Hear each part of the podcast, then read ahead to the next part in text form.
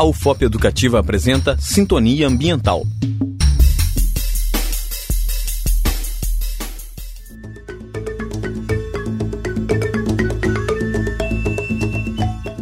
Caros ouvintes, sejam bem-vindos a mais um Sintonia Ambiental. Você já parou para pensar em tudo o que pode estar presente no ar que você está respirando neste exato momento? Será que ele é realmente seguro para a sua saúde? Pois este é o momento para refletir a respeito. Fique ligado em nosso programa e descubra o que são os padrões de qualidade do ar e como eles se aplicam. Em nosso país, os padrões de qualidade do ar foram estabelecidos pelo Conselho Nacional do Meio Ambiente, mais conhecido por CONAMA. Em 1989, foi criado o Programa Nacional de Controle da Poluição do Ar, o PRONAR, cuja existência deu-se em decorrência da necessidade de um controle das emissões atmosféricas, em virtude do acréscimo de fontes poluentes, tais como o aumento da urbanização e industrialização, crescimento do número de veículos automotores, desmatamentos e queimadas. A maior concentração dos poluentes atmosféricos pode afetar a saúde, a segurança e o bem-estar da população, bem como ocasionar danos à flora e à fauna, aos materiais e ao meio ambiente em geral. Segundo a resolução do CONAMA, número 003 de 1990, os padrões nacionais de qualidade do ar podem ser de dois tipos, primários e secundários. Os padrões primários são as concentrações de poluentes que, ao serem ultrapassadas, podem ocasionar problemas de saúde, ou seja, são os níveis máximos toleráveis de concentração de poluentes atmosféricos.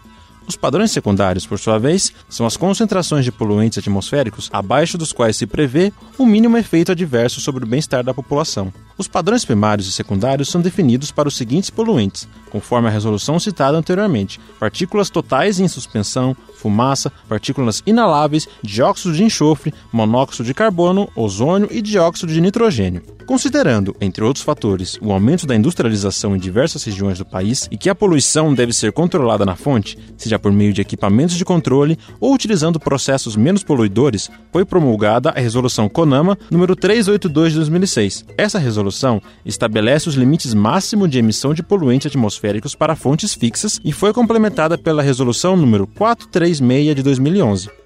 Até 2011, os empreendimentos que possuíam licença de instalação anterior à data da publicação da resolução do CONAMA número 382 não tinham a obrigação legal de se adequarem aos limites definidos por ela para a emissão dos poluentes atmosféricos. A resolução número 436 de 2011 estabelece os limites máximos de emissão de poluentes atmosféricos para fontes fixas instaladas antes de 2 de janeiro de 2007 ou que solicitaram licença de instalação anteriormente a essa data. Outro aspecto interessante refere-se ao índice de qualidade do ar. Trata-se de uma ferramenta matemática utilizada para divulgar à população o grau de qualidade do ar, obtendo-se um valor adimensional para cada um dos poluentes, tais como material particulado, dióxido de enxofre, monóxido de carbono, óxidos de nitrogênio, hidrocarbonetos e ozônio. Para obtenção das concentrações diárias de cada um destes poluentes, são instaladas estações de monitoramento da qualidade do ar em pontos estratégicos de uma cidade, de modo a formar uma rede de monitoramento. O CETESB, Companhia Estadual do Estado de São Paulo, considera os mesmos poluentes citados nas resoluções do CONAMA, classificando a qualidade do ar em boa,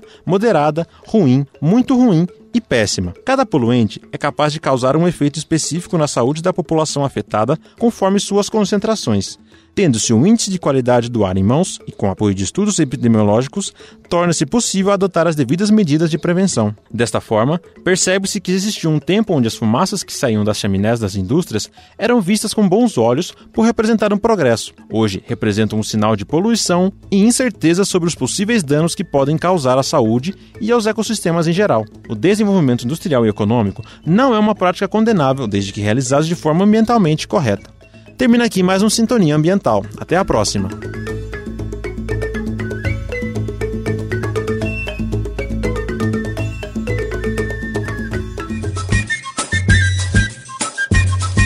Acabamos de apresentar Sintonia Ambiental, programa de educação tutorial PET Engenharia Ambiental. Orientação: Professor José Francisco do Prado Filho. Apresentação: Rodolfo Dias.